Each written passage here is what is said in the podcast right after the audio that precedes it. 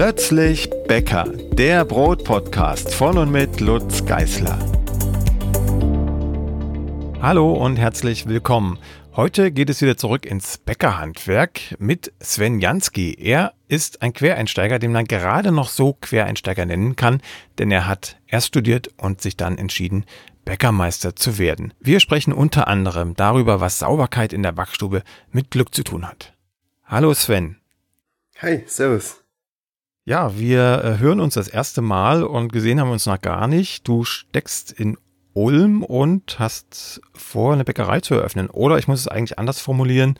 Wenn unsere Hörer diese Folge hören, hast du es schon geschafft, hast du deine Bäckerei schon eröffnet. Wir nehmen das Ganze hier im Februar, Anfang Februar auf. Du bist jetzt quasi in den letzten Zügen, oder?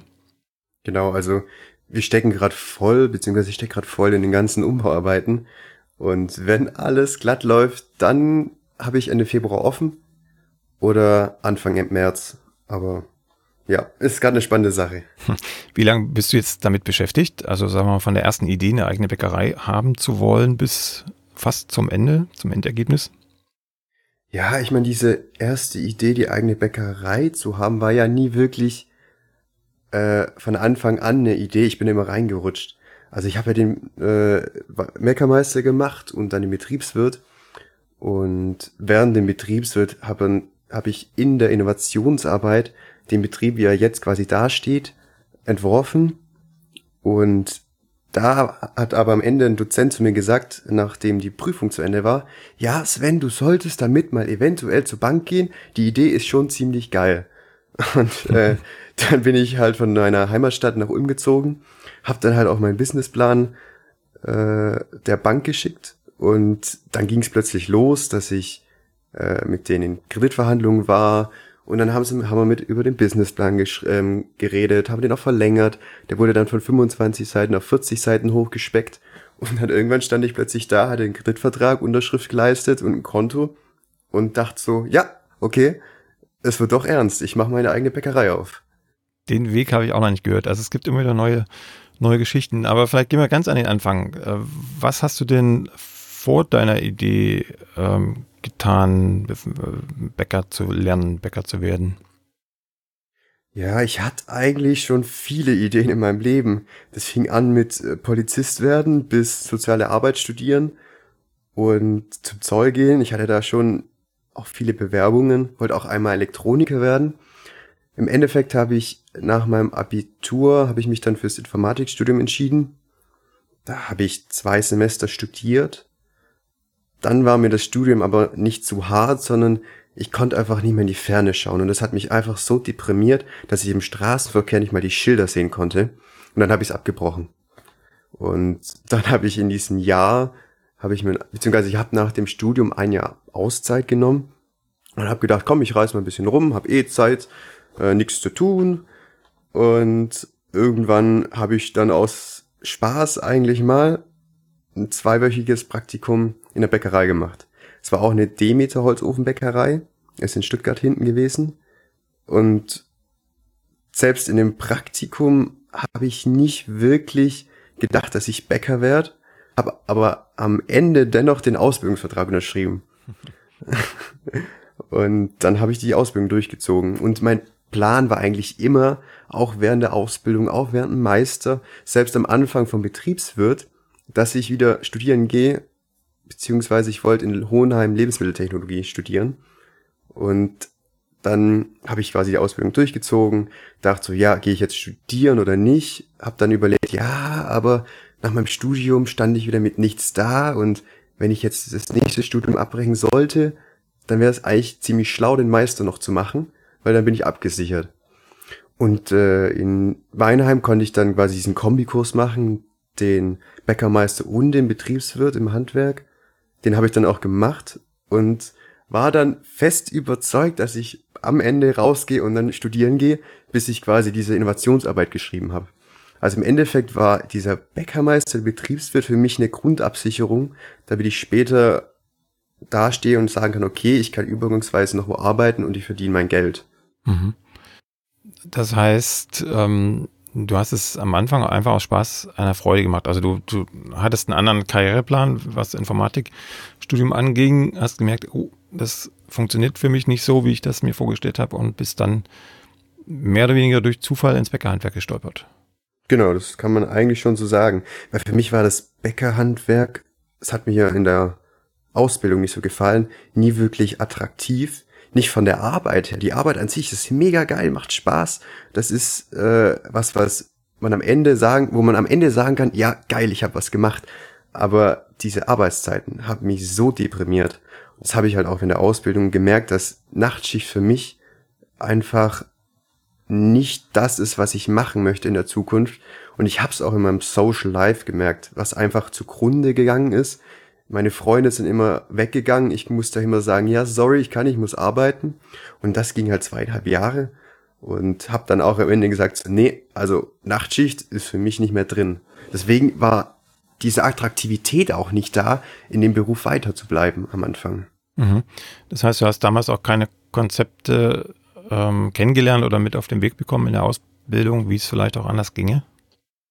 Nee, also nicht wirklich. War so dieses typische, ja, ich mache die Ausbildung und danach wirst du angestellt. So dieses getrimmte, dass du eine Arbeitskraft wirst. Und da wurde ich jetzt nicht so drauf getrimmt, dass man da doch aus sich mehr was machen konnte. Äh, beziehungsweise, dass man aus sich was mehr macht, sondern dadurch, dass ich eh in diesem Nachtschicht Trott drin war, also würde ich jetzt mal behaupten oder mhm. beschreiben, äh, war für mich auch keine Motivation dahinter. Also mir wurde durch diese Nachtschicht auch meine Motivation genommen, äh, obwohl der Ausbildungsbetrieb an sich gar nicht schlecht war. Also ich hatte teilweise Glück, was ich äh, von anderen teilweise in meiner Berufsschule gehört habe, dachte ich so, wow, was geht bei euch ab? Da hab ich's ja doch richtig gut. Aber es waren einfach diese Zeiten, das ist mhm. einfach nichts für mich. Ich bin einfach Langschläfer. Vielleicht wechseln wir nochmal zurück in die, in die Grundausbildung. Das ist ja mal ein Mix aus betrieblicher Ausbildung und Berufsschule. Im Betrieb hast du gesagt, hast du eigentlich Glück gehabt, mal abgesehen von den Arbeitszeiten. Wie sah es denn in der Berufsschule aus? Also was, ähm, ja, du hast natürlich keinen Vergleich mit anderen Berufsschulen gehabt, aber was, was hat dir gefallen, was hat dir nicht gefallen, was hätte vielleicht anders laufen können, auch in der Rückschau gesehen, jetzt wo du kurz vorm realen Bäckerleben bist, und zwar tagsüber, wenn ich das richtig gelesen habe. Mhm. Ja, Berufsschule war für mich eher ähm, langweilig. Also es ist so, dass der, der die Berufsschule immer weniger Anforderungen hat. Die Lehrer an sich waren mega cool. Selbst ich war ja in Stuttgart in der Berufsschule.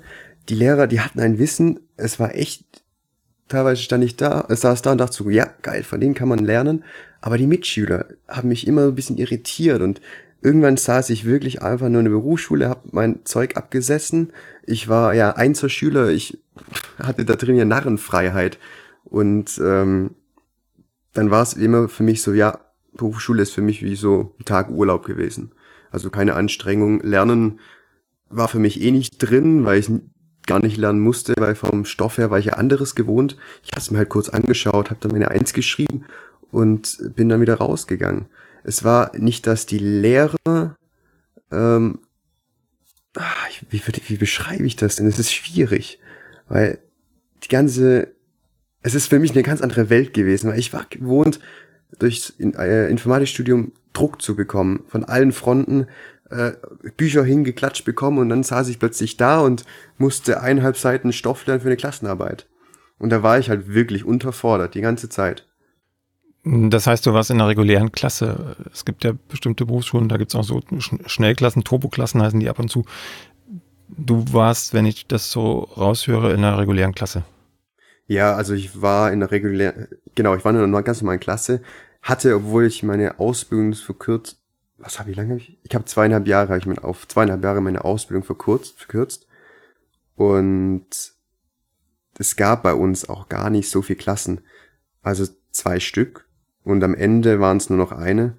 Die, die ganzen Lehrlinge wurden immer weniger. Und auch der Berufsschullehrer hat auch zu mir gesagt, Sven, egal was du machst, werd kein Berufsschullehrer, weil er weiß halt nicht, ob irgendwann die überhaupt noch Berufsschullehrer geben wird, weil es einfach keine Lehrlinge mittlerweile gibt. Und dementsprechend hat man es auch gemerkt, dass dieser Bildungsunterschied auch gravierend war. Weil jemand, der ähm, normal direkt aus einer Schule kommt und jemand, der aus dem Studium kommt, sind zwei verschiedene Paare, weil jeder hat unterschiedlich gelernt zu lernen und dementsprechend hat man da auch einen ganz anderen Unterschied in der Schule. Mhm. Und das, was für einen halt schwierig ist, ist für den anderen halt einfach. Ich meine, da gab es auch Stoff, wo ich auch länger überlegen musste und dementsprechend haben halt auch andere Schwierigkeiten damit bekommen. Ja. Äh, wie sah es denn mit der Praxis aus? Gab es Praxisunterricht an der Berufsschule, also regelmäßig, oder es gibt ja auch diese überbetrieblichen Lehrlingsunterweisungen. Ähm, wie sah es da aus? Also war ein relativ hoher Praxisanteil dabei oder eher graue Theorie auf der Schulbank? Nee, wir hatten auch Praxis circa ein bis zweimal im Monat. Ähm, war auch echt gut, also der Lehrer hat es auch richtig drauf. Hat auch Spaß gemacht tatsächlich. Also da hat man auch viel gelernt, so wie man es halt typischerweise als Bäcker lernt. Was ziemlich schade ist, ist, dass die Bio-Ansicht nicht so gefördert wird, weil da hat man schon mit Backmittel gearbeitet, konventionellen Mehlen und da war dieser Ansporn manchmal schon nicht so hoch, wie wenn ich im Betrieb da stand und mein Meister, äh, meine Meisterin mir gesagt hat, hey, das macht man so und so im Bio-Bereich, weil es waren halt schon andere Welten.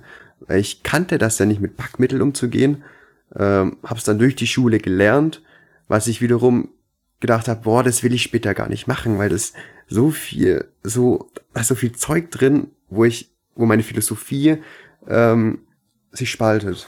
Mhm. Da hake ich mal rein. Der Betrieb, in dem du gelernt hast, war das auch ein Zufall oder hast du den gezielt ausgesucht, was die Philosophie angeht? Das war auch reiner Zufall. Ich hatte davon diese Philosophie gar nicht, dieses nachhaltige, ähm, ökologische Demeter, das kannte ich ja gar nicht. Mhm. Ich habe das echt aus Spaß gemacht und erst durch meinen Betrieb wurde ich, äh, hat sich mein Bewusstsein auch geändert.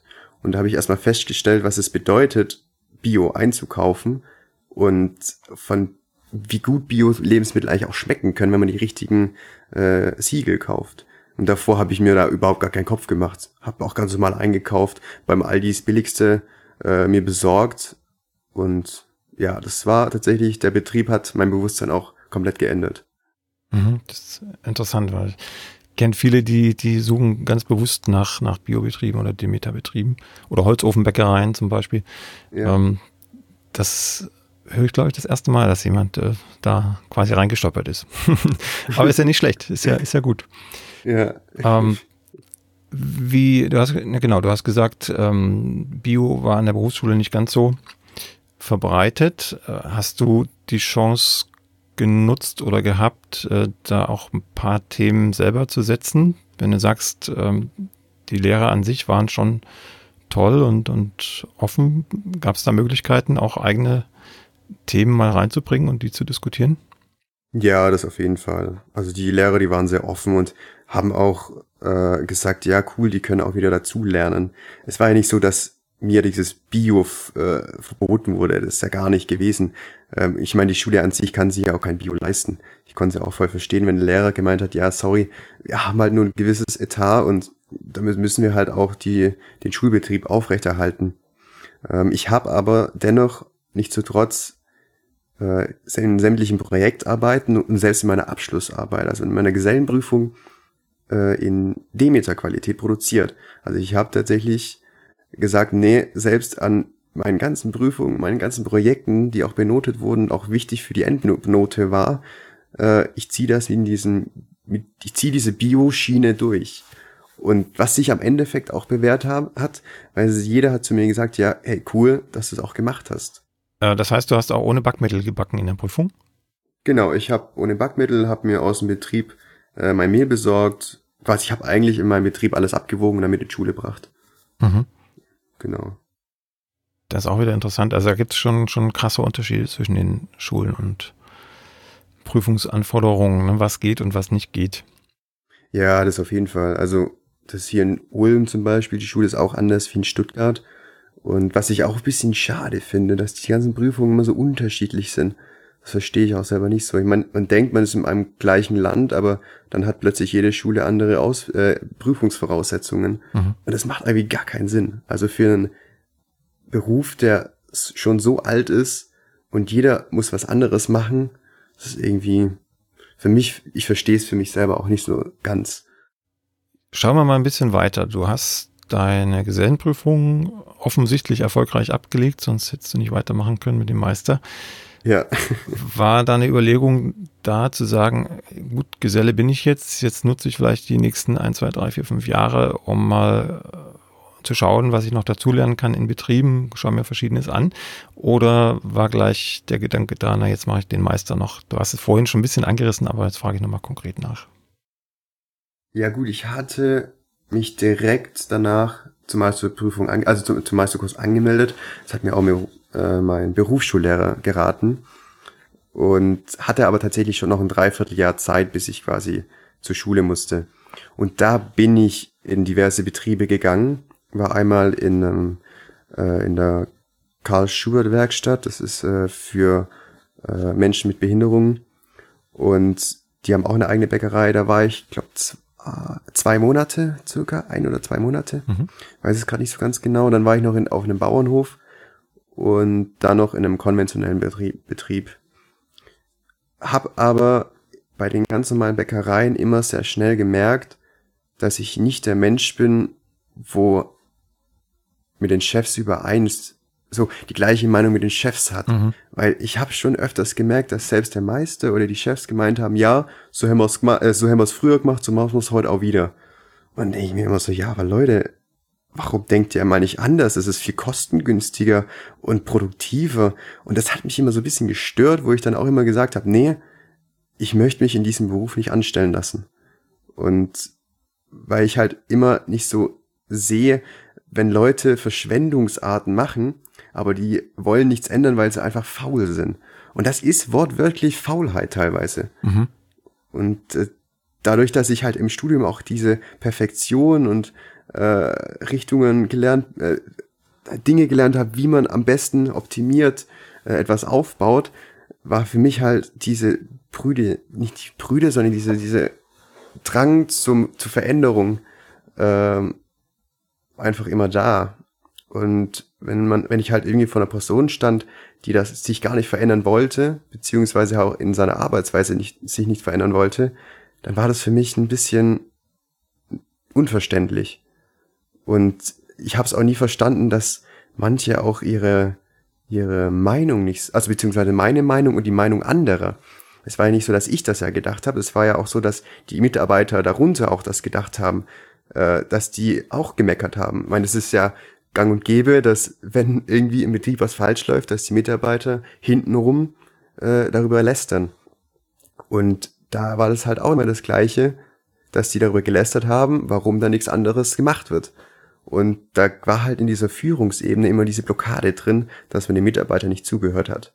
Und ich weiß nicht, ob das, ob ich einfach nur Pech hatte. Ich glaube, ich hatte eigentlich immer nur Pech in dem Sinne, dass ich genau an diese Betriebe geraten bin, wo halt diese ähm, Konversations Konversationsblockade war, wo dieser Austausch nicht stattfand. Und das war für mich halt immer so ein Schock. Und das hat einen Ausschlag gegeben, den Meister zu machen und eventuell dann dein eigener Chef zu werden? Genau, das war dann so die Option, ja, okay, wenn irgendwas alles scheitert, dann möchte ich für mich selber arbeiten, weil dann möchte ich nämlich auch die Meinungen anderer hören und das nicht immer nicht, das auch nicht immer diesen Spruch zu hören, ja, das machen wir äh, immer, äh, das haben wir schon so immer gemacht, das machen wir so weiter, das kann ich gar nicht abhaben. Mhm. Und ähm, so ist es bisher auch immer wunderbar verlaufen. Ich meine, ich habe ja einen Gesellen und das ist so schön, wenn man eine Meinung von jemand hört, was produktiv ist, und man sagen kann, ja, hey, du hast recht, so machen wir es. Und das ist, das ist halt das Tolle daran, so kriegt man Betrieb auch vorwärts und äh, bleibt einfach nicht stehen. Mhm. Zu deinem Betrieb, äh, ich habe ja ein, ein Foto gesehen in der, in der Zeitung, da hast glaube ich, schon auch eine Azubine, weiß gar nicht, ob man das so heutzutage noch so nennen darf, also eine Auszubildende. Auszubildende, eine genau. Auszubildende und ähm, ein Gesellen, hast du schon gesagt, da würde ich später nochmal drauf kommen. Bleiben wir nochmal beim Meister. Du bist nach Weinheim gegangen, zu einem Kombikurs, hast du schon erzählt. Mhm. Ähm, wie waren da deine Erfahrungen? Also auch vielleicht im Vergleich zur Berufsschule, was lief da anders, besser? War, war es besser? Hat, hat sich weitergebracht? Ja, das Niveau zur Berufsschule kann man nicht vergleichen. Also es sind zwei verschiedene Welten. Ähm, in der Meisterschule wird man ziemlich stark oder wurde, wurde man ziemlich stark gefördert, sei es Praxis, sei es Theorie. Also da musste ich selbst äh, wochenweise da sitzen mit dem Buch in Hand und lernen. Und das sind zwei Riesenwelten. Die, ich hatte nur das Pech, dass halt bei mir dann die Pandemie anfing. Das mhm. heißt, wir hatten noch viel, viel mehr Druck äh, und hatten halt wenig Praxiseinheiten, nur noch Theorie übers, äh, über Webcam. Äh, später ging's dann wieder, aber da war der Druck schon sehr, sehr hoch. Und da habe ich dann auch gemerkt, dass Berufsschule und Meisterschule Welten sind, wo man auch nicht vergleichen kann. Was im Endeffekt auch ziemlich cool ist, bei einem Meisterkurs habe ich so viel gelernt, das hätte ich selbst in Betrieben nicht gelernt. Weil da sagen dir die Lehrer auch, wenn was wirklich scheiße aussieht, auf, auf Deutsch gesagt, und sagen dir auch, wie kannst du es besser machen. Und das hat mir auch echt dort gefallen. Mhm. Mir fällt gerade noch ein Thema ein, was mich immer umtreibt, durch die verschiedenen Interviews, die ich jetzt schon geführt habe zum Thema ähm, Einstieg ins Bäckerhandwerk, ähm, brennt mir das so ein bisschen auf der, auf der Seele und das führt nochmal zurück zur Berufsschule, aber eben auch zur Meisterschule hin, ähm, das Thema Sauerteig. Äh, wie, wie waren da deine Eindrücke? Wurde darüber geredet und in welchem Umfange? Also hat sich das sozusagen auf ein Level geführt, mit dem du heute auch arbeiten kannst und arbeiten wirst? Hm, Sauerteige in der Berufsschule eher weniger. Da wurde es halt angerissen und äh, ja so beispielhaft dargelegt, so beziehungsweise man hat es gelernt, aber wusste nicht richtig, wie man es umsetzt. In der Meisterschule war es dagegen, in Weinheim anders. Also da wurde schon mehr auf den Sauerteig eingegangen. Gab auch äh, wurde auch über verschiedene Sauerteigarten gesprochen. Wir hatten auch äh, Seminare bezüglich den Sauerteigen, weil die bieten ja auch äh, dreitägige Seminare für Sauerteige an und, mhm. und äh, Fermentbrote und so weiter und so fort. Und das hatten wir als Meisterschüler halt auch und durften auch in den Genuss kommen, diese Seminare zu sehen. Und das ähm, war mir tatsächlich die größte Hilfe, mit äh, Sauerteigen umzugehen.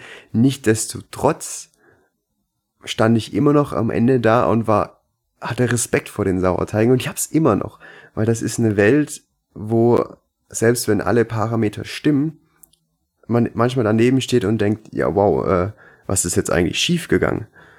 Und deswegen Sauerteige ist bei mir noch so ein Thema, wo ich auf jeden Fall noch mehr mich intensiv damit beschäftigen möchte, aber mich der Meisterkurs darauf vorbereitet hat. Mhm.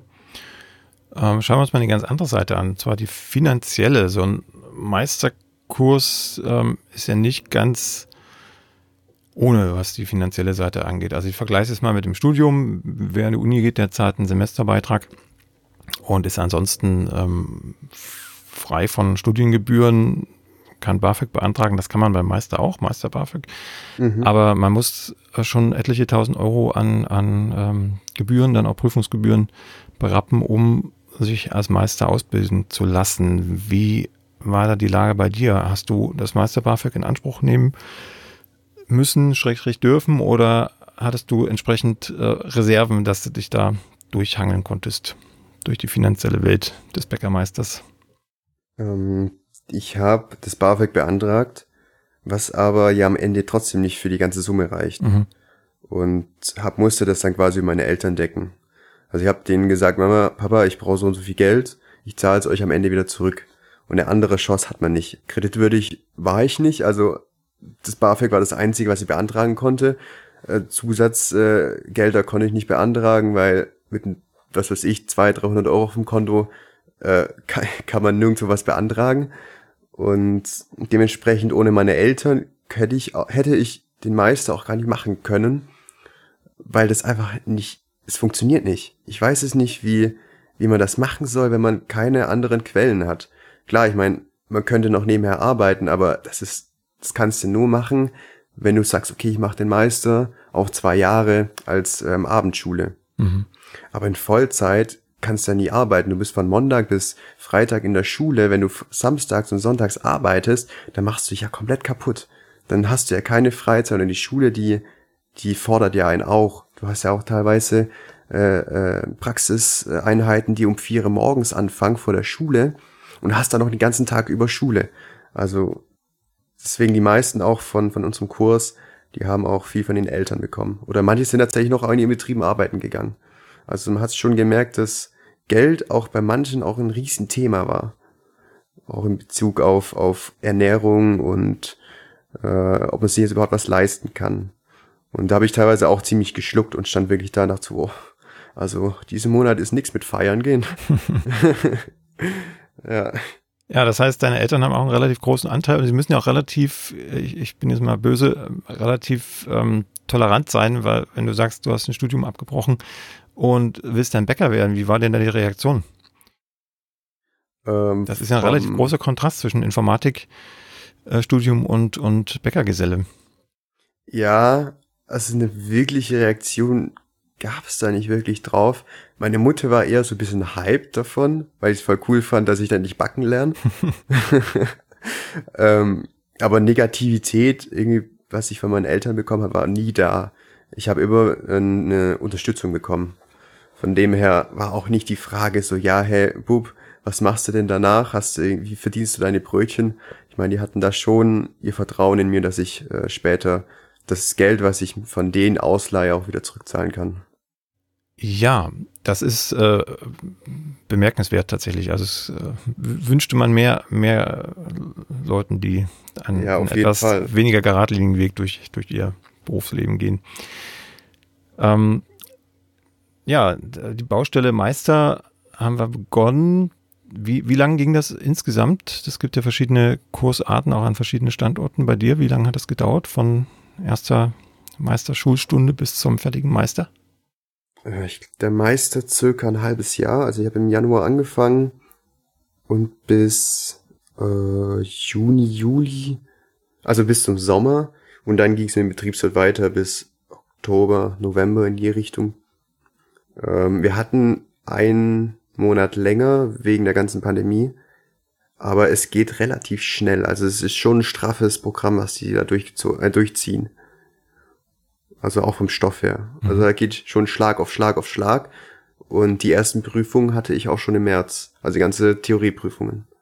Wie hat sich das denn angefühlt, als du dann den Meistertitel in der Tasche hattest? Äh, fühltest du dich gewappnet für den Beruf oder hattest du eher das Gefühl, was auch schon einige im Interview äh, angemerkt haben, mh, hm, jetzt geht's eigentlich erst richtig los mit dem Lernen?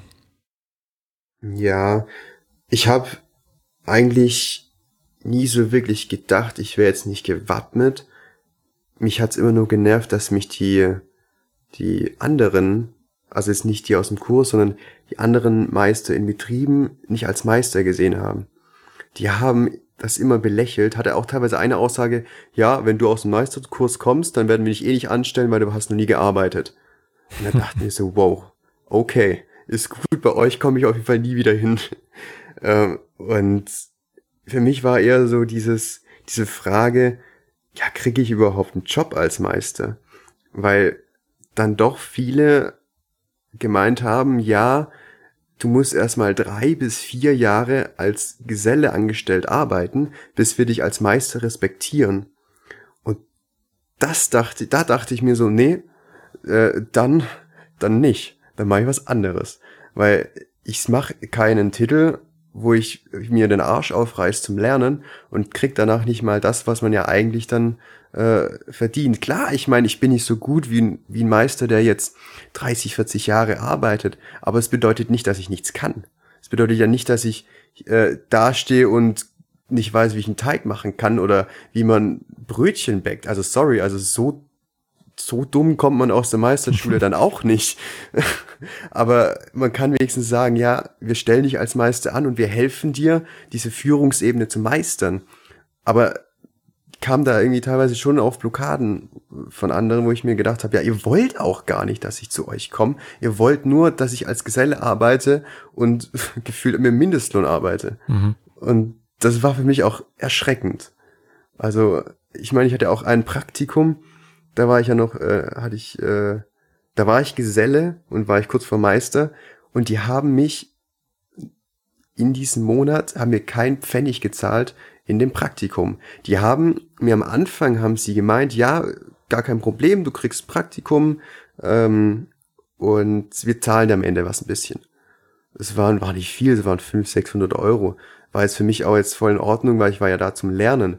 Aber ich habe von denen keinen einzigen Pfennig bis heute gesehen. Und da dachte ich mir auch so, wow, ihr habt mich einfach nur ausgenutzt. Und äh, deswegen war auch dieses, dieses Thema, danach zu arbeiten, auch nie irgendwie für mich relevant, sondern ich dachte mir eher, ich, ich werde eh woanders wieder landen. Mhm. Ähm, das heißt, im Bäckeralltag ist der Meistertitel an sich eher eine, eher, sagen wir mal, eine Behauptung in der Praxis als der Titel auf Papier. Ne? Also wenn, wenn du jetzt sagst, die, ich vermute mal, die älteren erfahrenen Gesellen oder älteren Meister, die, die akzeptieren dich dann halt erst, wenn du quasi deine Praxistauglichkeit unter Beweis gestellt hast, aber nicht durch das Stück Papier. Genau. So würde ich es auch, so würde ich auch sagen. Also so war halt meine Erfahrung. Mhm. Ich weiß nicht, wie es bei anderen war, aber so habe ich es ziemlich stark rausgesehen. Und dass nämlich auch die Gesellen halt darunter einen auch nicht so schnell respektiert haben. Und äh, weil ich meine, es ist klar, ich meine, stell dir mal vor, da kommt ein 26-Jähriger, hat einen Meistertitel in der Tasche und delegiert jetzt hier den ganzen Laden und da sind welche drin, die arbeiten 30 äh, Jahre, 40 Jahre im Betrieb und dann musst du jetzt plötzlich alles anders machen. Äh, da würde ich auch erstmal sagen, wow, Junge, komm mal runter, wir reden erstmal darüber. Aber selbst dieses, wir reden erstmal darüber, habe ich nie gehört. Ich habe eher gehört, ja, ich mecker dich erstmal an. Mhm. Ja. Wie, wie stehst du denn zum Thema Meister? Generell, also im Bäckerhandwerk, ne? natürlich nur aufs Bäckerhandwerk bezogen. Ähm, es gibt ja in Deutschland die Meisterpflicht. War es für dich auch eine Option zu sagen, nach dem Gesellen oder vielleicht, na vorher wahrscheinlich nicht, weil du so reingerutscht bist, hast du erzählt, aber vielleicht nach dem Gesellen zu sagen, na, vielleicht gibt es ja auch noch einen anderen Weg, außer dass ich jetzt nochmal die Schulbank drücke, mein, mein Brot selber zu backen. Also erstens gab es diese Überlegung und äh, zweitens, wenn nicht, ähm, was hältst du vom Thema Meisterpflicht in Deutschland? Also hältst du es für, für gerechtfertigt oder äh, gibt es auch Argumente aus deiner Sicht, die vielleicht auch von der Meisterpflicht wegführen könnten? Ähm, ja, also an sich so die anderen Brötchen backen war für mich eh, also ich bin jemand, der gerne die Schulbank, in der Schulbank sitzt, gebe ich offen zu, ich liebe es zu lernen, ich liebe es auch, äh, Ordner durchzuwühlen und liebe es aber auch trotzdem in der Praxis zu arbeiten. Und die, den Meister zu machen war für mich immer eine Option nur des Titels wegen, weil ich äh, immer gesehen habe, okay, der Meister ist hierarchisch drüber, also wenn du irgendwo einen guten, eine gute Stelle haben möchtest, brauchst du einen Meister. Und ich habe aber auch Betriebe kennengelernt, da war der Meister unter einem Gesellen und teilweise eine Aushilfe der Abteilungsleiter. Also das sind da teilweise auch Wege gewesen, wo ich dachte, okay, wow, auch nicht schlecht, aber es hat funktioniert dementsprechend, weil die Aushilfe halt auch aus einem anderen Land kam und äh, viel mehr wusste. Da war ich auch sehr erstaunt manchmal. Aber nichtsdestotrotz, bezüglich dem Meistertitel, ich finde, ich finde, dass der Meistertitel seine Gerechtigkeit hat, in dem Bezug, dass man sich ja überlegen muss, es ist immer noch ein Bereich, wo mit Lebensmitteln umgegangen wird. Und ein Bereich, wo am Ende der Kunde dieses Leben, diesen dieses Endprodukt zu sich nimmt und sagen wir mal, also, und am Ende sagt, okay, ich vertrag's. Und wenn mit diesem Produkt irgendwas schief geht, dann ist ja immer der Betrieb schuld, beziehungsweise immer die, die das herstellen.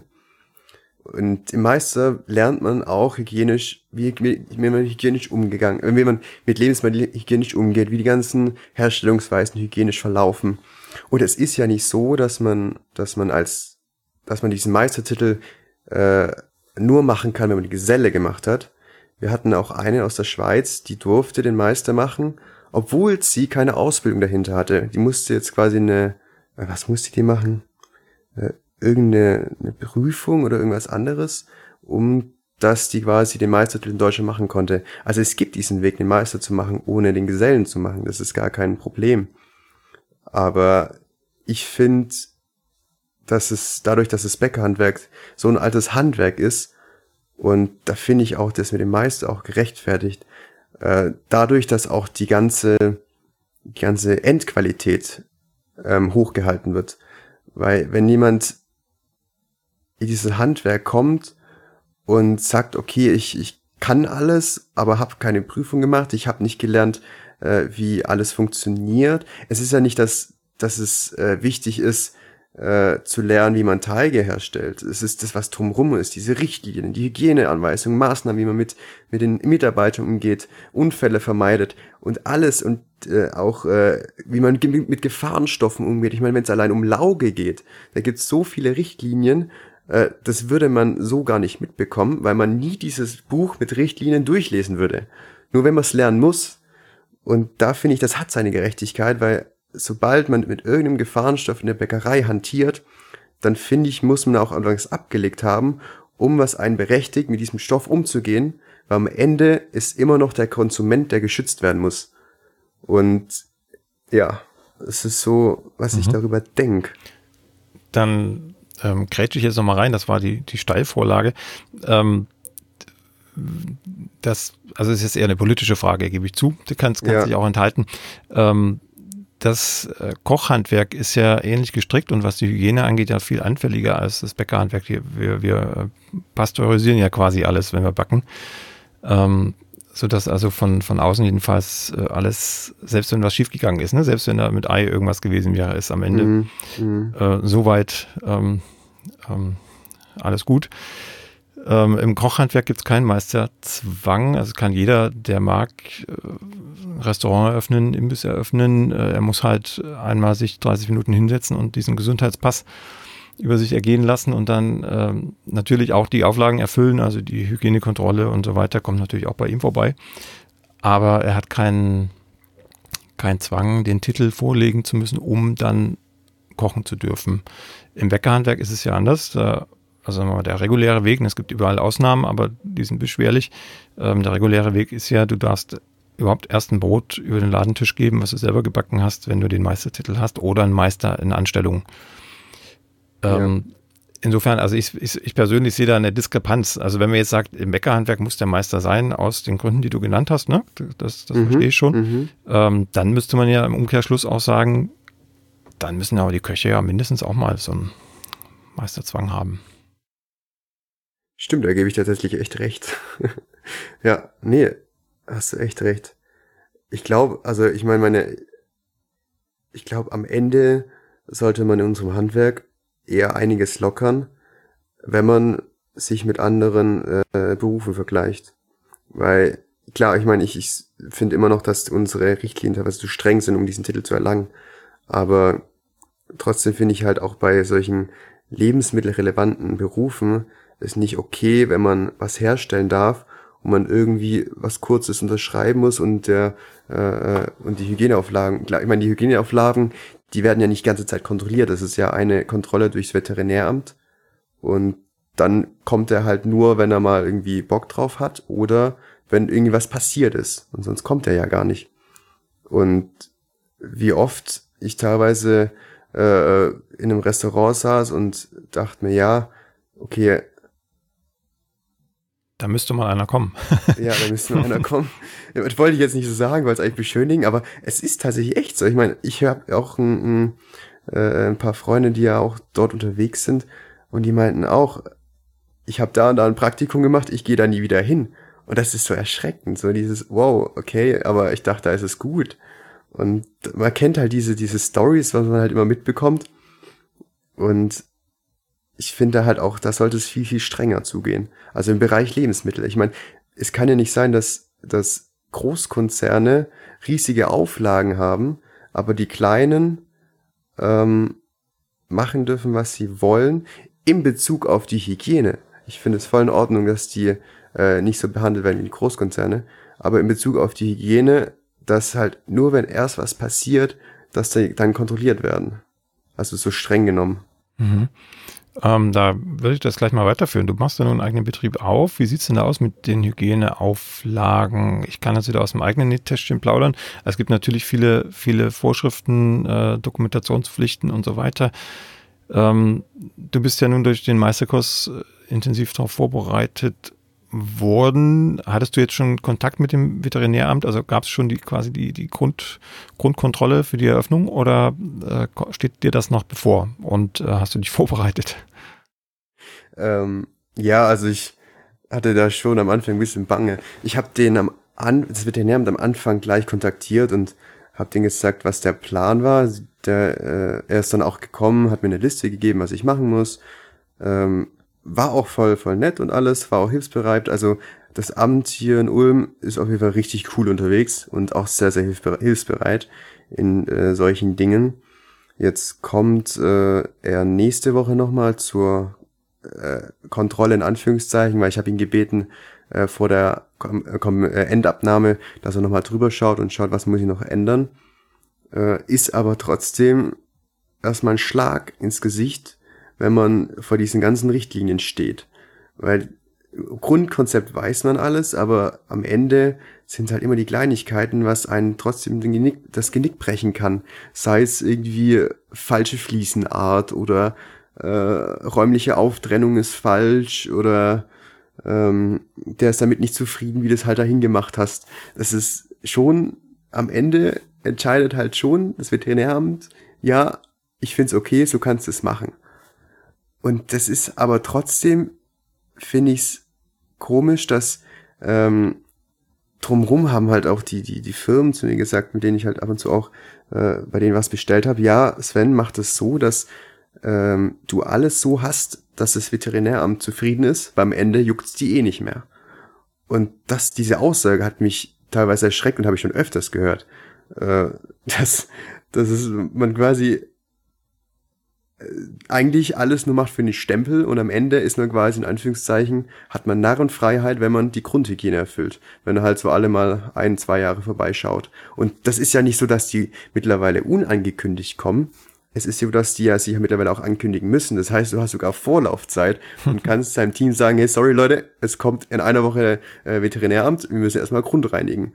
Das ist halt schon irgendwie ins inkonsequent ein kleines bisschen, finde ich. Mhm. Weil am Anfang einen so riesen Druck machen, äh, riesen Auflagen geben, einem Druck machen und das muss passen, das muss passen, das muss passen. Aber dann, wenn es dann, wenn alles vorbei ist, dann eher Richtung, ja, jetzt schluder mal ein bisschen, in Anführungszeichen, ich meine, ist ja trotzdem streng, wenn sie vorbeikommen. Das ist ja nicht so, dass man da nicht meistens immer eine Liste hat, wo, wo sie was verbessern haben wollen, aber man kann sich immer drauf vorbereiten. Und da finde ich eher so, dass sie das einfach nicht hätte machen dürfen. Äh, das Veterinäramt nur kommen zu lassen mit einer Ankündigung. Also ich finde das unglaublich gerechtfertigt, auch wenn ich einen eigenen Betrieb habe, beziehungsweise wenn mein Betrieb läuft, finde ich das voll in Ordnung, wenn der Veterin wenn das Veterinäramt vorbeikommt, unangekündigt, äh, ohne dass ich es weiß. Weil genau das machen ja Kontrollen aus, äh, dass in die in Situationen kommen, wo der Betrieb läuft, um zu schauen, wie ist dann die Hygiene eigentlich. Und das, das verstehe ich einfach noch nicht so wirklich, warum die das überhaupt machen. Ja, das heißt, du bist äh, gut vorbereitet auf diesen ähm, Besuch und äh, die Frage, die sich da anschließt, ist äh, quasi im Vorfeld. Meister hatten wir abgeschlossen, ne? du bist erfolgreich Meister geworden, hast gesagt, ich ja. mache jetzt meinen eigenen Betrieb auf. Ähm, die erste Frage ist, ja, wo mache ich meinen Betrieb auf? Du bist in Ulm gelandet, kannst du gleich mal erklären, warum? Und ähm, die zweite Frage, habe ich einen Standort, den ich überhaupt finanzieren kann, bezahlen kann? Bist du eingemietet? Hast du was eigenes? Und so weiter. Ne? Wie, wie, wie ging es weiter nach dem Meister? Ähm, ich habe dann, als ich, da habe ich noch daheim gewohnt, habe dann gedacht, ja, okay, ich ziehe jetzt erstmal um. Und äh, ich hatte so Freiburg im Blick, München im Blick, ähm, was hatte ich noch, Stuttgart im Blick bis ich halt irgendwann gemerkt habe, okay, die Städte kann ich mir einfach gar nicht mehr leisten.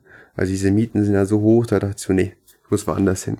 Und dann bin ich irgendwie auf Ulm gekommen, fand sie eigentlich ganz süß und war dann auch genau in dem Zeitraum, wo ich dann gesagt habe, okay, ich gehe mal mit meinem Businessplan aus Spaß zur Bank und bin dann quasi in der Vierer-WG gelandet, bin immer noch in der Vierer-WG und habe dann finanziell die, den ganzen Betrieb durch äh, die äh, äh, Gründerdarlehen habe ich da beantragt über mhm. die L-Bank. Genau. Und privat war das immer so eine Sache mit dem Geld und es ist es immer noch. Also ich habe vom Amt bis heute keinen Cent bekommen. Ähm, ich habe mich auch arbeitslos gemeldet, habe dann auch gesagt, ja, hey Leute, ich tu mich äh, selbstständig machen. Aber die einzige Aussage war, ja, ja, Sven, Sie schaffen das schon. Äh, wir wünschen Ihnen viel Glück, aber von uns gibt's kein Geld. und dann dachte ich wieder, ja, ist super, Mama, Papa, ich brauche Geld von euch im Monat. Und es hat sich jetzt halt wirklich eineinhalb Jahre so gezogen, dass ich jeden Monat von meinen Eltern Geld bekommen habe. Weil ich, ähm, ich wollte eigentlich nebenher arbeiten, bloß das Problem war, dass äh, die Bank und die, die Handwerkskammer empfohlen haben, nicht arbeiten zu gehen, wenn ich von den Eltern monatlich Geld bekomme, um mich zu 100 Prozent mit der, äh, mit der Betriebsgründung zu beschäftigen. Weil wenn da irgendwas schief geht, dann habe ich wirklich Dreck am Stecken. Ähm, deswegen habe ich das dann so gelöst. Aber vom, von der Bank, vom Geld her hatte ich nie wirklich Probleme, weil ich habe mich da auch ziemlich gut abgesichert. Also ich finde das ziemlich witzig, dass der, der Staat mir am Ende keinen Pfennig gegeben hat, aber die Bank am Ende der beste Ansprechpartner war. Für, hey, sorry, ich habe gerade irgendwie Probleme, könnt ihr mir da helfen? Oder ja, wie sieht's denn mit den Zinszahlungen aus? Oder können wir da an den Zins nicht nochmal runter regulieren? Und äh, habe bis heute auch noch keine, keine wirklich, also keine Zinsen gezahlt. Und die Tilgung geht ja bei mir erst im, im Jahr drei los. Äh, und die haben nämlich auch zu mir gesagt, ja, Sven, entspann dich, es beginnt erst, sobald du Einnahmen bekommst. Und da hatte ich, ich weiß nicht, ob das so üblich ist, aber hatte ich aber auch ziemlich Glück. Ähm, bloß mein Riesenproblem war immer dieses private. Ich bin jeden Monat bin ich bei Null oder im Minus und äh, tatsächlich weiß ich ab und zu nicht, wie ich äh, meine Lebensmittel zahlen soll und muss dann halt mit meinem Kreditkartenkonto ähm, jonglieren. Mhm.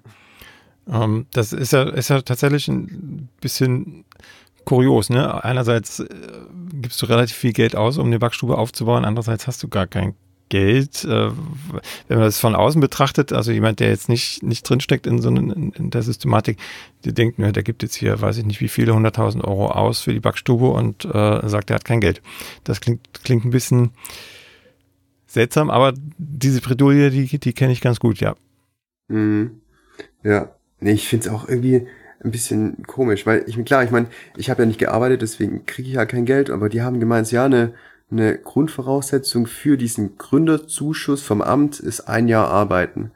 Und das habe ich nicht so ganz verstanden, weil ich meine, ich schaffe ja Arbeitsplätze, ich schaffe ja, ich habe ja äh, Angestellte dann später, warum die mich denn nicht trotzdem fördern?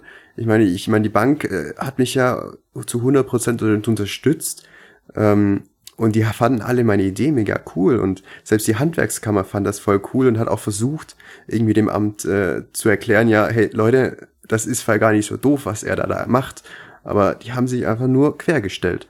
Und das verstehe ich einfach nicht, dass man, dass man jemanden, der äh, in, in der Stadt was umsetzen möchte und auch was für die Stadt tun will, dass man dem einfach einen Riegel vorschiebt in Sachen Finanzen. Ja, du bist, bist jetzt aber ja fast am Ziel mit der Eröffnung Ende, Ende Februar, Anfang März. Und die Frage für mich ist jetzt, ähm, du wirst dir das ja sehr gut überlegt haben. Also du wirst überlegt haben, wo gehe ich denn hin mit meinem Laden? Ist da genug Kundschaft, potenzielle Kundschaft? Wie sieht die Konkurrenz aus?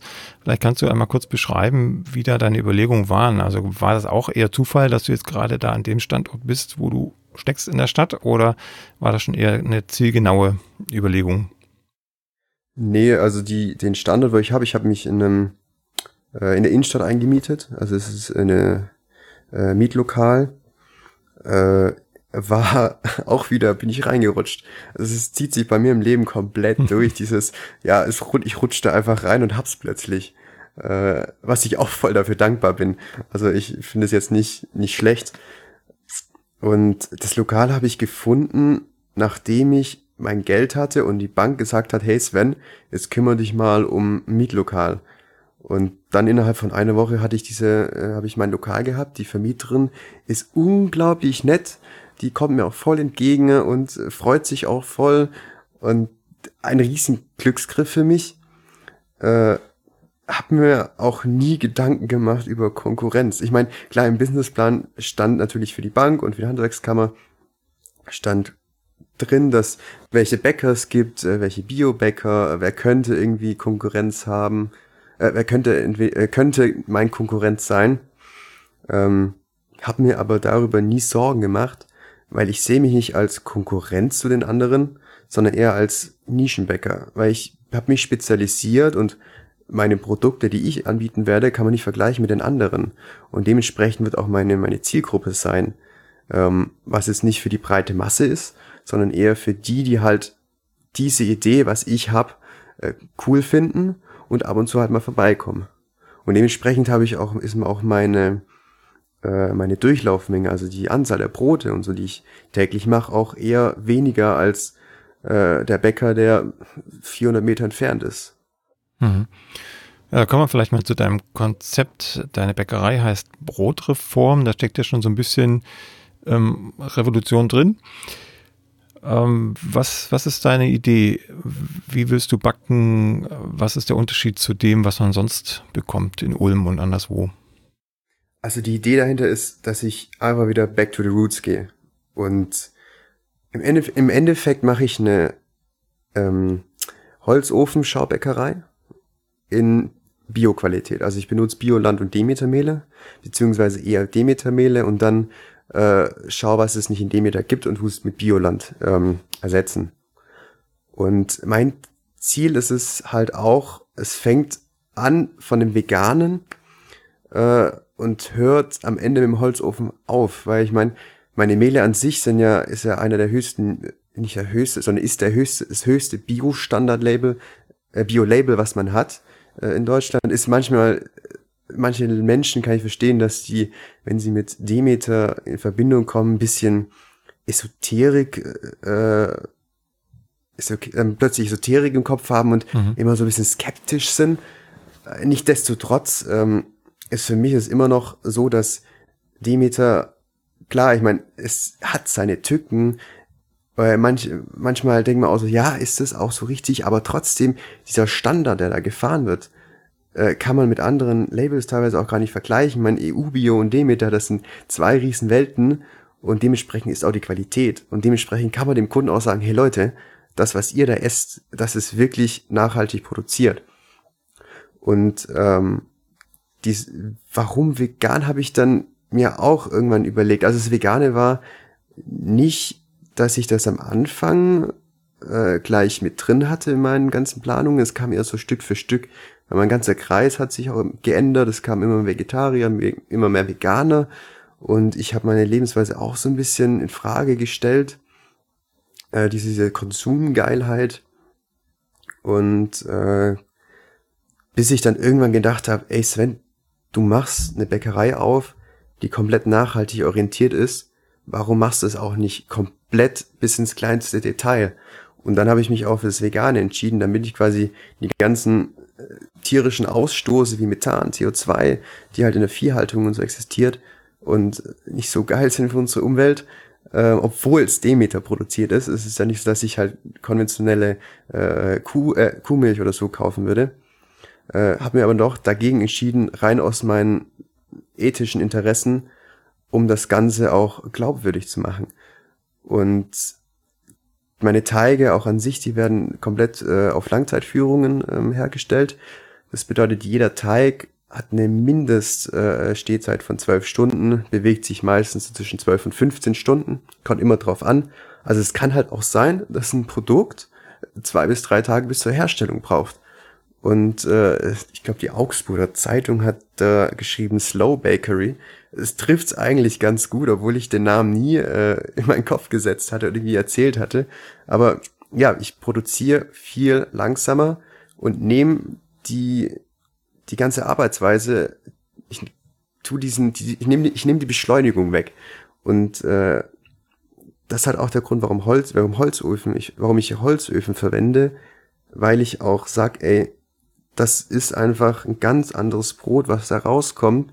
Und man ist einfach gechillter, man ist langsamer, man arbeitet damit einfach schön. Genau dadurch, dass alles transparent ist, finde ich es auch mega cool, dass wenn der Kunde reinkommt und sieht, ja, geil, so wurde es früher gemacht. Und das ist auch das Ziel, einfach dieses Back to the Roots dem Kunden einfach mal nahezulegen und sagen, hey, das sind Produkte, das haben wir damals gehabt. Und da ist nicht diese neumodischen, keine Quarkprodukte, keine Milch drin. Ja klar, ich meine, Milch wurde früher schon konsumiert, aber ähm, es ist, war ja unüblich, da Butter rein zu versetzen und so weiter und so fort. Es kam ja alles erst. Und äh, ist für mich auch A, ähm, umweltschonender und B, habe ich auch diese Gefahr von Salmonellen und so auch gar nicht mehr. Mhm, das und, freut äh, die, das Veterinäramt. Genau, das freut sich das Veterinäramt, äh, finde da mega cool. Äh, ist auch prozesstechnisch auch ähm, ein Riesenvorteil. Ich meine, meine ganze Kühlzelle ist nur dafür da, um Teige reinzuschieben. Mhm.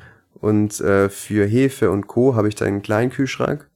Und dadurch habe ich halt auch prozesstechnisch bin ich viel besser unterwegs und kann viel, äh, ganz, ganz andere Qualitäten fahren, weil ich kann dieses Kühlhaus nur dazu verwenden, um meine Teige so runterzukühlen, wie ich das haben möchte, so dass das quasi die Stehzeit optimal ist. Und äh, das ist halt das Spannende dahinter, dass obwohl ich mich in allen Bereichen einschränke, trotzdem viel mehr Parameter plötzlich zur Verfügung habe.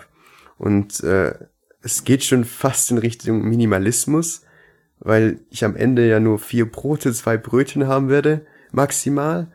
Und ähm, die wechseln aber auch immer in sich. Mhm. Also es ist nicht so, dass äh, das immer konstant ist. Aber es kann halt auch sein, dass es mal am Tag kein Roggenbrot, kein Roggenbrot gibt, sondern was anderes. Das heißt, der Kunde ähm, hat nicht jeden Tag das gleiche Sortiment. Was für mich nämlich aber auch wichtig ist oder wichtig finde, damit auch immer eine Abwechslung da ist. Ja, auch für Und, den Bäcker, ne? Ja, auf jeden Fall. Das ist ja das Coole daran, weil es gibt nichts Schlimmeres, als jeden Tag das Gleiche zu machen und jeden Tag dieses Riesensortiment abzuackern. Und so haben wir auch diese Möglichkeit oder äh, hat auch mein, mein Geselle die Möglichkeit, einmal eigene Teige zu probieren. Ich meine, ich habe auch meine Auszubildenden gesagt, ja, hey, ähm, sobald wir die, die, ähm, sobald wir dir beigebracht haben, Teige selber zu machen, sobald du es gut drauf hast, dann kannst du auch gerne mal für dich einen Tag lang machst dein Produkt und verkaufst es und guckst, wie es ankommt. Das ist, da bin ich so offen, weil ich lerne davon, sie lernt davon, wir alle lernen davon, weil es gibt nichts Besseres als Menschen, die ähm, anders denken als du, um ans Ziel zu kommen. Und deswegen finde ich auch ähm, zum Thema Quereinsteiger, finde ich, die besten Mitarbeiter sind meistens die, die es nicht gelernt haben. Ähm, witzigerweise weil man hat trotzdem, auch wenn ich vorhin diesen, diesen Meistertitel so verteidigt habe, hat man trotzdem immer noch, das merke ich an mir selber, das Problem, dass man fachlich denkt und nicht, äh, nicht dieses, okay, ich habe es zwar so gelernt, aber man kann es auch anders machen. Ähm, da muss ich auch selber noch einiges lernen. Das bedeutet nicht, dass ich da jetzt hier äh, perfekt in allen Bereichen bin. Ich meine, ich bin auch schon ziemlich äh, schulversaut würde ich jetzt mal behaupten. Äh, und äh, was für mich jetzt halt auch diese Möglichkeit besteht, ja, ich kann den Betrieb in die Richtung leiten, dass meine ganzen Angestellten auch Bock darauf haben. Und äh, ist, deswegen sehe ich mich auch nicht als, als Konkurrent zu den anderen, weil ich ganz andere Philosophien habe. Allein unsere Produktion ist so ähm, getimed, dass wir am Ende keine Überproduktion haben. Das bedeutet, immer wenn die, äh, je nachdem, welche Nachfrage ich habe an gewissen Zeiten oder gewissen Tagen, wenn das sieht man ja dann im Kassensystem, ähm, werde ich immer drunter produzieren. Äh, hat einer, ein Wirtschaftler hat mir auch mal gesagt, hey Sven, bist du bescheuert? Du produzierst immer unter der Nachfrage, wie verdienst du denn eigentlich? Ich denke mir so, nein, im Gegenteil. Ich meine, würde ich Überproduktion fahren, hätte ich äh, viel mehr Material kosten, beziehungsweise wenn ich Zeug wegschmeiß, dann schmeiße ich da äh, äh, eigentlich schon Liebe weg oder meine Babys weg, die ich da den ganzen Tag, wo ich den ganzen Tag drum geschuftet habe oder meine Leute da den ganzen Tag dafür gearbeitet haben. Und das sehe ich halt auch nicht ein. Und lieber haben wir am Ende, was sagen wir, ein bisschen weniger in der Kasse, aber dafür alles verkauft, anstatt äh, Brot da zu haben und das wegschmeißen zu müssen. Und äh, da geht's dann halt auch weiter, wenn sollte es irgendwann mal was übrig sein, was es im, man kann man immer nie verhindern. Das ist voll normal. Aber ähm, dann werde ich das über äh, To Go dann anbieten, dass halt auch wirklich alles weg ist. Du hast ja vorhin auch schon erzählt, du hast eine Auszubildende und einen Gesellen. Wie bist du denn an die beiden geraten? Jetzt mit einem Betrieb, der noch gar nicht aufhat. Ähm, die Auszub... Ich fange mit dem Gesellen an. Der hat mit mir, beziehungsweise hat im gleichen Betrieb gelernt, wo ich äh, gelernt habe. Wir haben uns äh, irgendwann mal wieder bei, bei einem Kollegen getroffen, hab dann auch mega, hab, hab dann gefeiert, bisschen was getrunken. Dann kam ich mit meiner Schnapsidee, jo, äh, Dani, hast du Bock? Ich mache einen Betrieb auf, kommst du nach Ulm? Der wohnt, äh, hat damals in Stuttgart gewohnt und er hat noch seine Wohnung in Stuttgart. Meinte er so, gar kein Problem. Ich komme zu dir nach Ulm, mega geile Idee, bin dabei.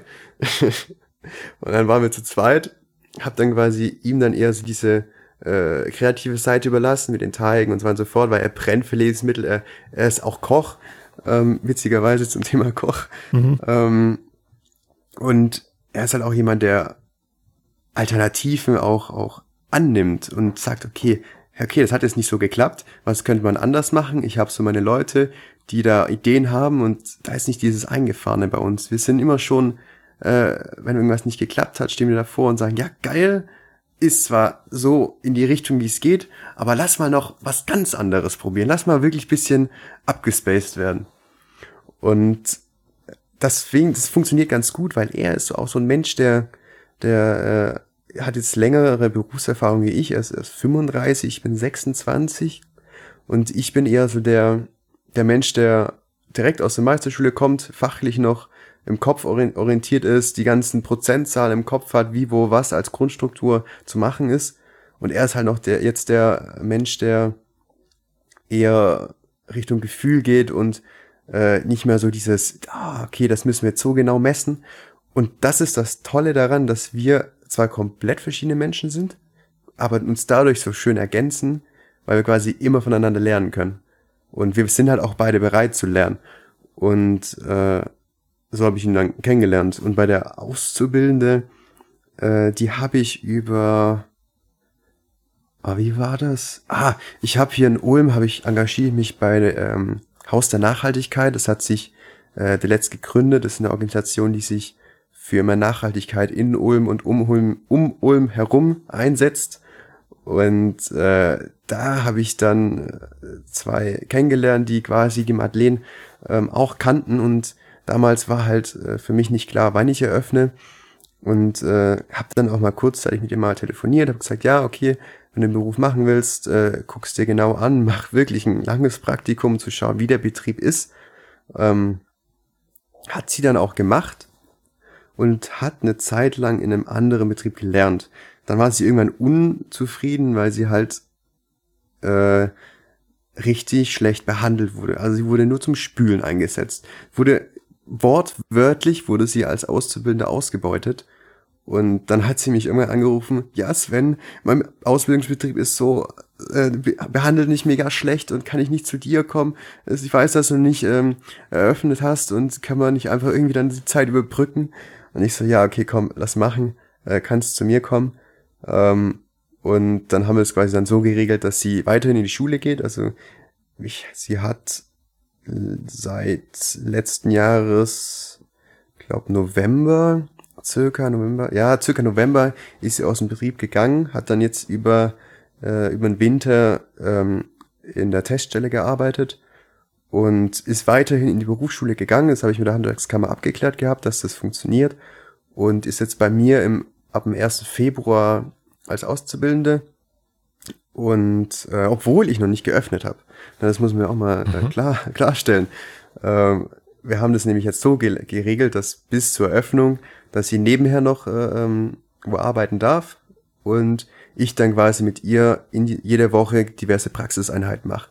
Das ist zum Beispiel äh, am, am Mittwoch macht jetzt äh, der Dani die neuen Testversuche, die Testteige und dann ist sie auch dabei und darf auch äh, ihre Meinung dazu geben. Und das ist für sie halt auch unglaublich wichtig, weil ihr wird quasi jetzt in dem Moment beigebracht, was es bedeutet, etwas zu erstellen, wovon man nicht mal weiß, ob es funktioniert.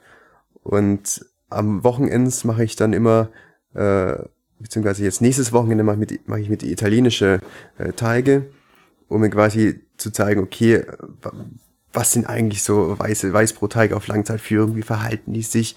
Und dann darf sie nämlich das auch selber machen. Also im Endeffekt zeige ich es ihr kurz und dann darf sie es selber ähm, herstellen und ich sagte, okay, ja, das und das kannst du besser machen, so äh, äh ist es richtig und ich mache immer, mache eigentlich das Gegenteil dessen, wie ich es in der Ausbildung hatte, weil ich durfte wenig machen. Ich habe eher die Philosophie, Lehrlinge, äh, Lehrjahr äh, sind Jahre, die unglaublich wichtig sind zum Lernen und keine Spitz, äh, äh, Putzspülkraft. Das mhm. sehe ich aber nicht ein, dass ich die äh, zum Putzen anheuer, weil ich bin mir nicht zu schade zu putzen. Dani ist mir ist nicht zu schade zum Putzen und aus und äh, Madeleine und meine Auszubildende muss noch lernen und wir haben viel mehr von ihr als Team, wenn sie eigenständig arbeiten kann, wenn sie Wissen hat, wenn sie Ahnung hat, anstatt irgendwie jemand zu haben, der keine Ahnung von irgendwie was hat und nur zum Spülen da ist und zum Putzen.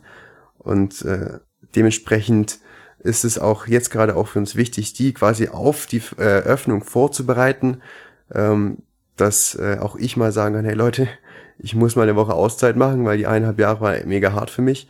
Und dann weiß ich auch, die beide, die schaffen das und äh, muss mir nicht Sorgen drum machen, dass ich hier äh, eine Auszubildende habe, die keine Ahnung hat von Teigen oder auch keine Ahnung hat, wie man einen Ofen anmacht.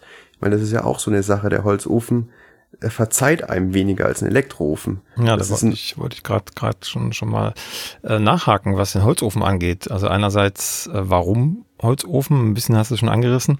Und andererseits, äh, wie einfach oder kompliziert war es denn in der Innenstadt in Ulm, äh, einen Holzofen zu installieren? Und wie, wie wird er befeuert? Du musst ja dann auch wahrscheinlich irgendwie dieses Brennmaterial da an Land kriegen. Ja, also der Holzofen, den habe ich witzigerweise in, in der Meisterschule gesehen.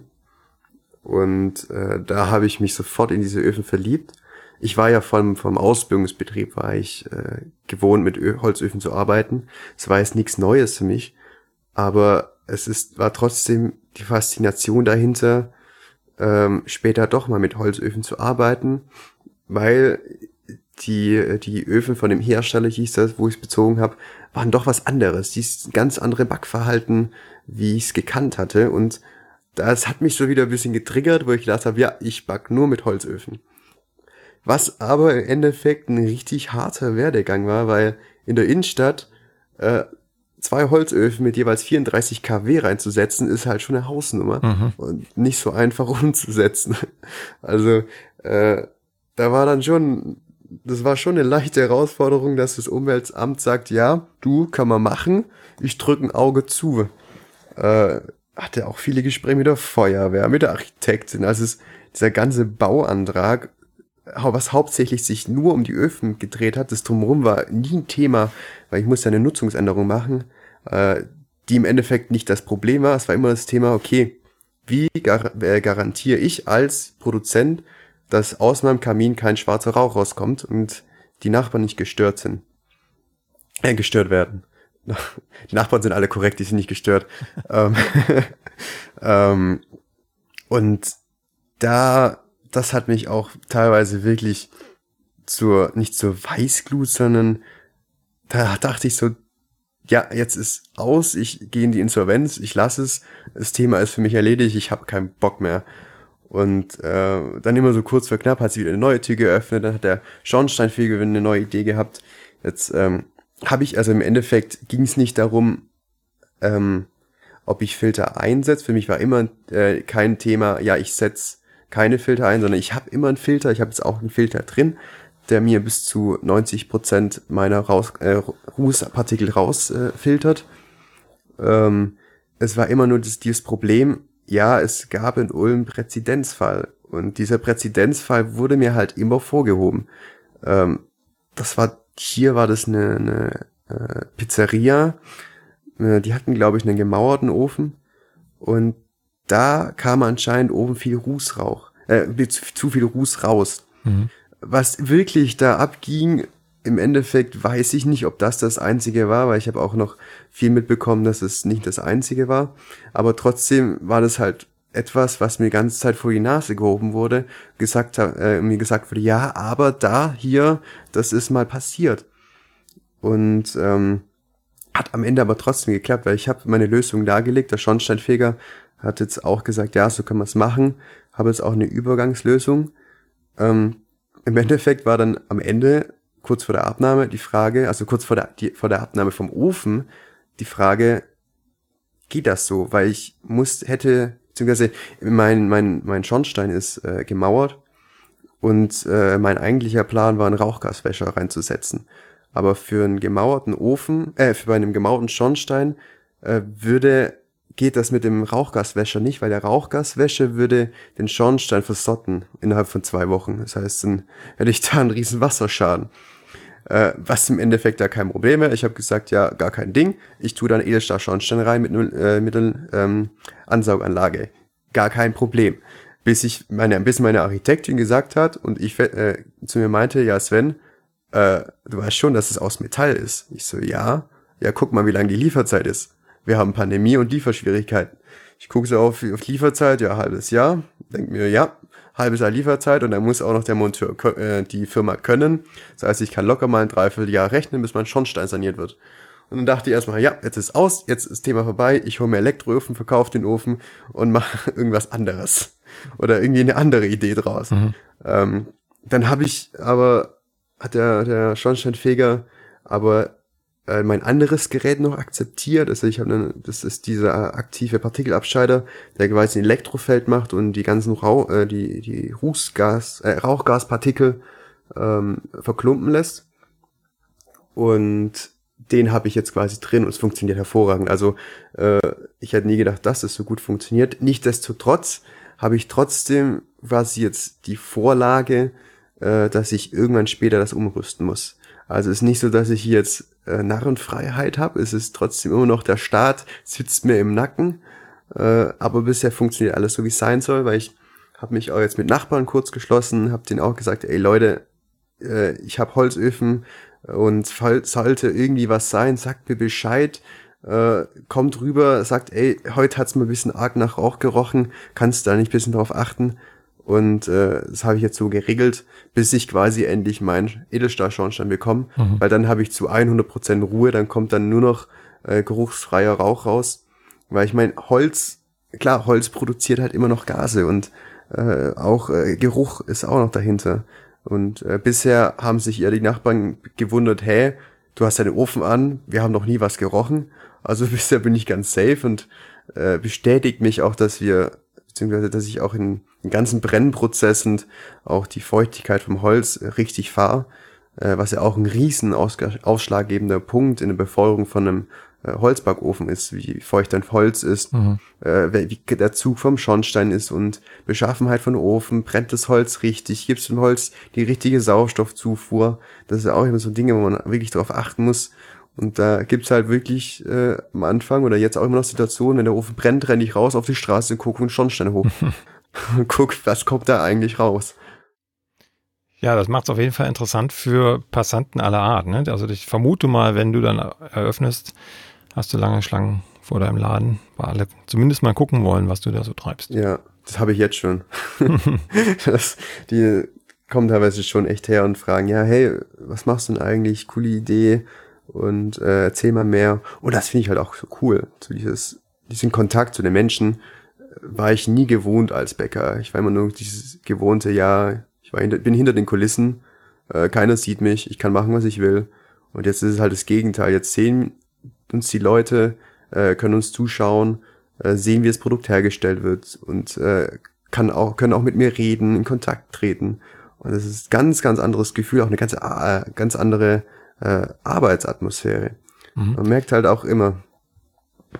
Ähm, da kommt mir gleich wieder die Frage in den Sinn, setzt sich das nicht auch ein bisschen unter Druck, so eine Schaubäckerei? Also wie du gerade beschrieben hast, äh, die klassische Art, äh, eine Bäckerei zu betreiben, ist ja irgendwo hinten unten irgendwo, wo dich keiner sieht, da kannst du mehr oder weniger machen, was du willst. Das hat den Nachteil, wenn man schludrig arbeitet, dass die Hygieneverhältnisse unter Umständen nicht so prickelnd sind. Ähm, für den Kunden ist es vielleicht sogar von Vorteil, wenn man das manchmal nicht so sieht.